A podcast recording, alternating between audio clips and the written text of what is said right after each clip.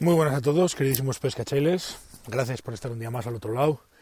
y eh, hacer posible eh, con vuestro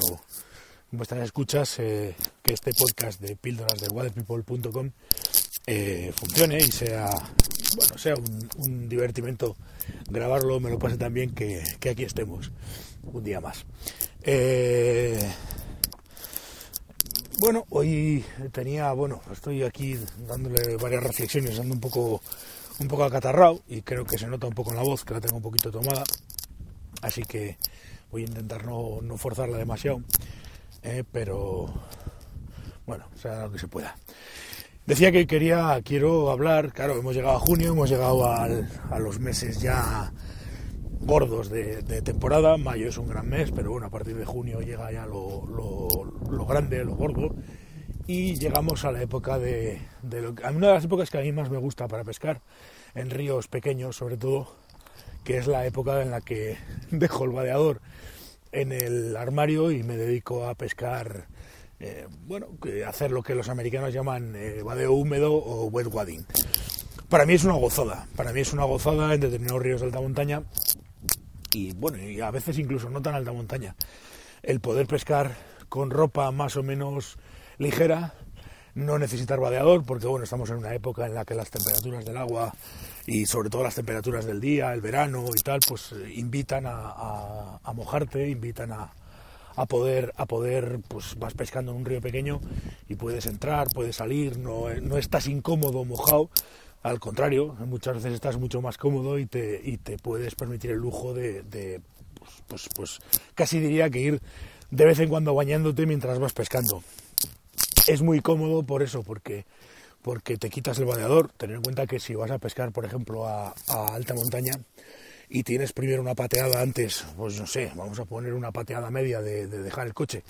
y subir una hora, por ejemplo, andando, pues claro, no te vas a poner el vadeador abajo y vas a, y vas a subir esa hora con el vadeador puesto porque acabas molido aparte que te vas a cargar el vadeador. Es decir, acordaros cuando hablaba de que el vadeador sufre, y es una de las prendas técnicas que más sufre, claro, lógicamente, si te pegas una pateada de una hora subiendo al monte, pues lógicamente no tiene ningún sentido hacerlo con el vadeador puesto. Pasa otra cosa, si te lo subes en la mochila y llegas arriba y te lo pones, pues hombre, primero, en la mochila, que tampoco hace falta que lleves muchas cosas, ocupa espacio y ocupa y, pesa. No le veo mucho sentido a ponerse el vadeador y o a subir el vadeador en la mochila y subir para arriba y demás. Y luego, claro, tienes que cargar con él, claro, subir ni tan mal. Bajar cuando bajas, baja mojado, baja húmedo y tal, y es más complicado. Por eso mmm, no me gusta usar el vadeador en, en, temporada de alta montaña, no me gusta usar el vadeador eh, pescando en verano. Y bueno, pues lo que hago es ponerme unos pantalones, por regla general,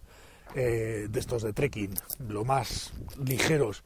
y, y, de secado rápido. Me los suelo poner además en, formato pantalón corto. Le quito las perneras, suelo tener de esos pantalones que llevan perneras en los... O sea, las perneras llevan una cremallera que le puedes dejar en pantalón corto y vas con eso tan, tan a gusto. Lo que sí que suelo ponerme, y desde una temporada aquí, yo por ejemplo cuando voy a pescar me gusta ir siempre con manga larga, tanto manga larga de camisa o, o, camiseta o lo que sea, como en las piernas, para no dejar, pues no sé, para no rozarte con, zarzas, para no, ¿me entendéis? Yo lo que hago es ponerme unas mallas, típico legging, típicas mallas de, de, de, sí, de deporte o lo que sea, y, y con esas mallas, con esos leggings y el pantalón por encima, pues, pues llevas los calcetines de, de wet wadding y las botas de pescar y con eso pues a, pues a cualquier sitio. Realmente vas a cualquier sitio a pescar. Lo disfrutas un montón, te lo pasas bien y además lo que os digo, es súper cómodo porque en determinados días de verano, eh, julio, agosto, septiembre, que todavía pega el sol y casca, se agradece un montón ir ir por el río, no son ríos, no son ríos muy grandes, con lo cual pues, pues puedes ir saltando por fuera por las piedras, pero en un momento determinado pues te puedes, te puedes meter perfectamente al agua porque no vas a ir incómodo, vas a estar a gusto porque además te refrescas y encima pues, pues vas bien. No llevas equipo eh, innecesario ni llevas equipo de más y, lo disfrutas. Así que hoy he querido romper una lanza en favor del wet wadding porque me parece algo interesante, algo que, bueno, pues según los ríos donde estés, claro, no, no lo vas a hacer en un sereno en el Cares. No tiene sentido hacer wet wading en un sereno en el Cares, pero si te metes en ríos pequeñitos y demás y te gusta la pesca en alta montaña en verano, pues, pues lo puedes hacer perfectamente. Y es muy divertido y es muy, es muy cómodo y sobre todo ahorras pues, pues en equipo y ahorras también en comodidad y en, y, a la hora de subir cosas al, al, Pirineo o a la hora de subir cosas a alta montaña, pues no llevas exceso de equipaje, que eso también, pues al final, si te pasas, se paga. Con lo cual, pues siempre es interesante, siempre es cómodo y siempre está, está es, es, es recomendable. Eh, me gusta, como os digo, romper una pequeña lanza a favor del, del wet wading. Nada más, chicos, nos veremos eh, mañana, ya como último día de la semana y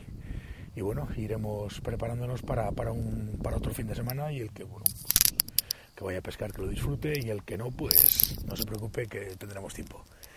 Hasta luego, pescachailes, un saludo.